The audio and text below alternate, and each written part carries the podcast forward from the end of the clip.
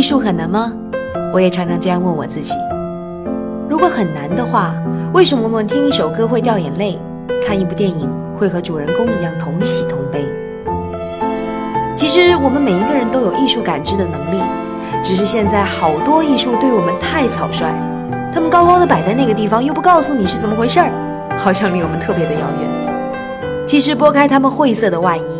你可以和易公子一样，看到里面很多作品很动人的故事，和我们一样很真实的感情。这个时候，你就会发现，你比你想象中懂艺术。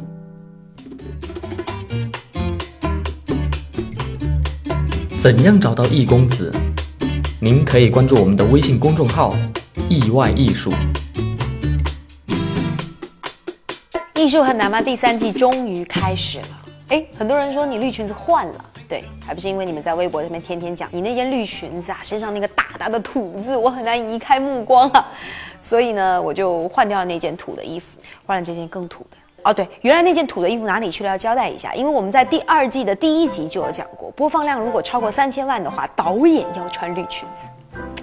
结果我们后来不小心破了一个亿，对，就长这样。好，第三季的第一集，很多人都说应该要讲点什么伟大的人物吧。但是达芬奇啊，什么毕加索啊，嗯，还有什么梵高啊，都讲过了。接下去讲谁呢？哎，这个人跟我们中国的关系非常不一般。三年前他的作品来到中国的时候，三个月的时间，你知道吗？四五十万人的呃人流量跑到上海，专门就是为了去看他。然后光衍生品就销售了将近四千万。他是跟梵高齐名的印象派大师，他名字你很熟悉，叫莫奈。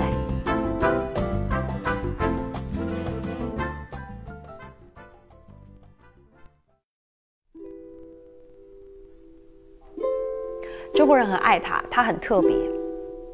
莫奈真的不是一般人！你想，一般人在面对自己至亲至爱的人死亡的时候，通常都会有特别恐怖的表情，特别激动的表情，但是。当莫奈在病床前面看着他那个即将快要死去的妻子，从十八岁就跟他跟到现在的老婆，他居然没有痛哭，没有流泪，转过身拿起画笔开始画画。这个儿子疯子吧？老婆都要挂了，还有心情给他画画？是，但是如果你今天听了莫奈的故事，你就会发现，莫奈为什么要这么做？你就会发现说，你很心疼他，他很伟大。莫奈生于一八四零年，就是中国鸦片战争那一年。他是法国人，那个时候在法国流行什么呢？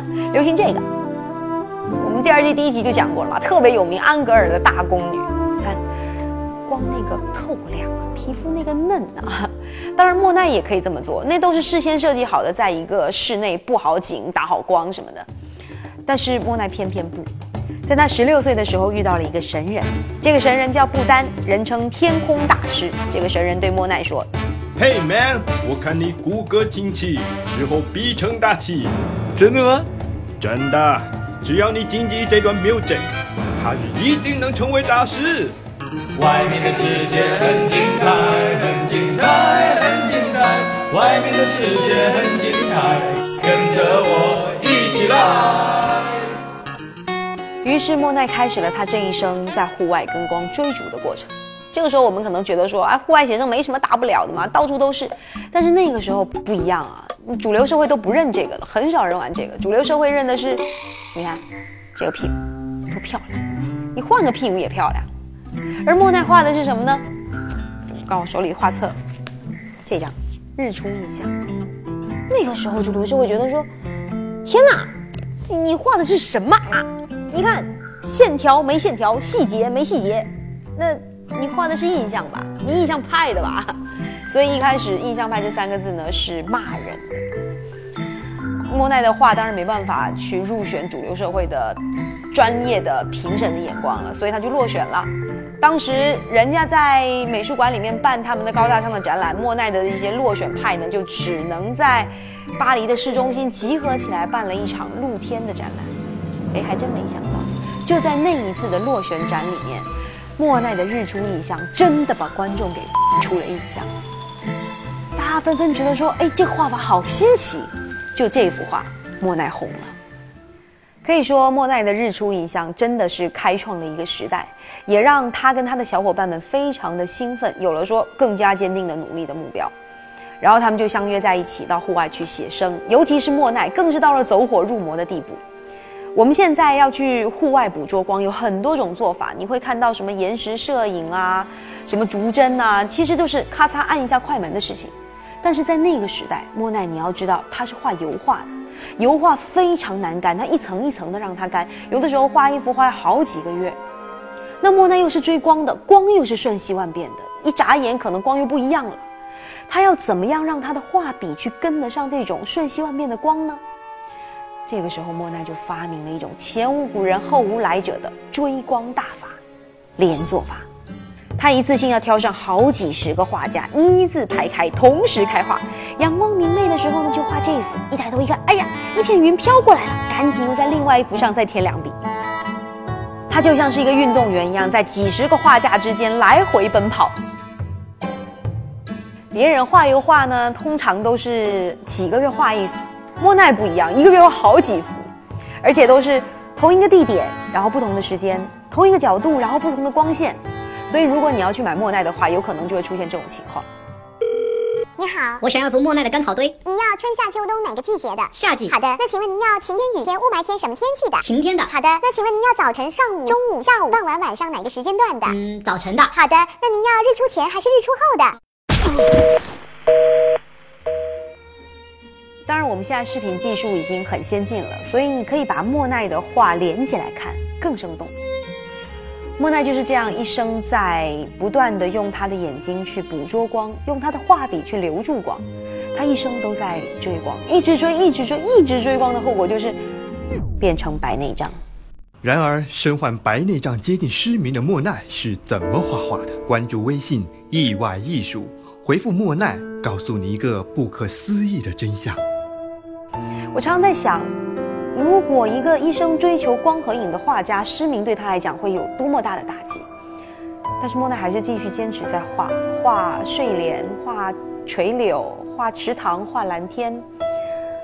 我们常常说，不要用眼睛，要用心看。如果有一天我们要是失去了视觉的话，那你所感官感受到的那一切东西，应该超越了视觉，应该是一种升华吧。莫奈也是一样，他有可能。在用他的心画，在用他的观想画，那个时候的莫奈反而成就了莫奈生涯的另外一个巅峰，就是睡莲。有的时候你看莫奈的画，你会发现说真的是可远观而不可亵玩。你要远远的看，你就会发现所有时间的痕迹都在上面。这个时候你再回过头来看我们一开头讲到的莫奈的妻子的死，莫奈的妻子卡米尔从十八岁跟他一直到现在，莫奈一生为他画了无数张画。我这里有一些特别感人的，你看，呃，一张穿和服的，很漂亮，还有一个这个很有名的撑阳伞的女人。其实那个时候，卡米尔已经知道自己罹患绝症，四年以后，他的人生还是走到了尽头。那天，莫奈在病床前面看着他的妻子，我相信那个时候，他一直想画下的应该是他妻子脸上的仅剩的那一缕光。但他知道，他是留不住那个光的，所以，这个画家在这幅画的最右下角，留下了他一生当中的唯一一个签名里面的一颗心，给他一生的爱人。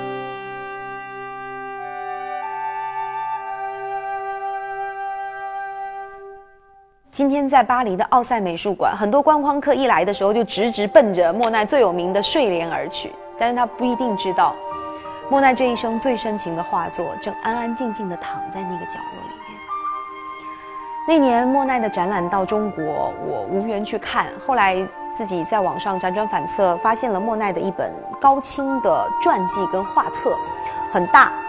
这本书呢，我后来问了一下，全国大概只有一百来本的库存，放在意外艺术的微信里面，大家可以去收藏，不一定你能够抢得到。但是我相信，关于莫奈，关于印象派，关于怎么样更好的去借助光的力量，让我们的构图更好看，让照片更好看，最近在意外艺术的微信里面，相信和你之间都会有。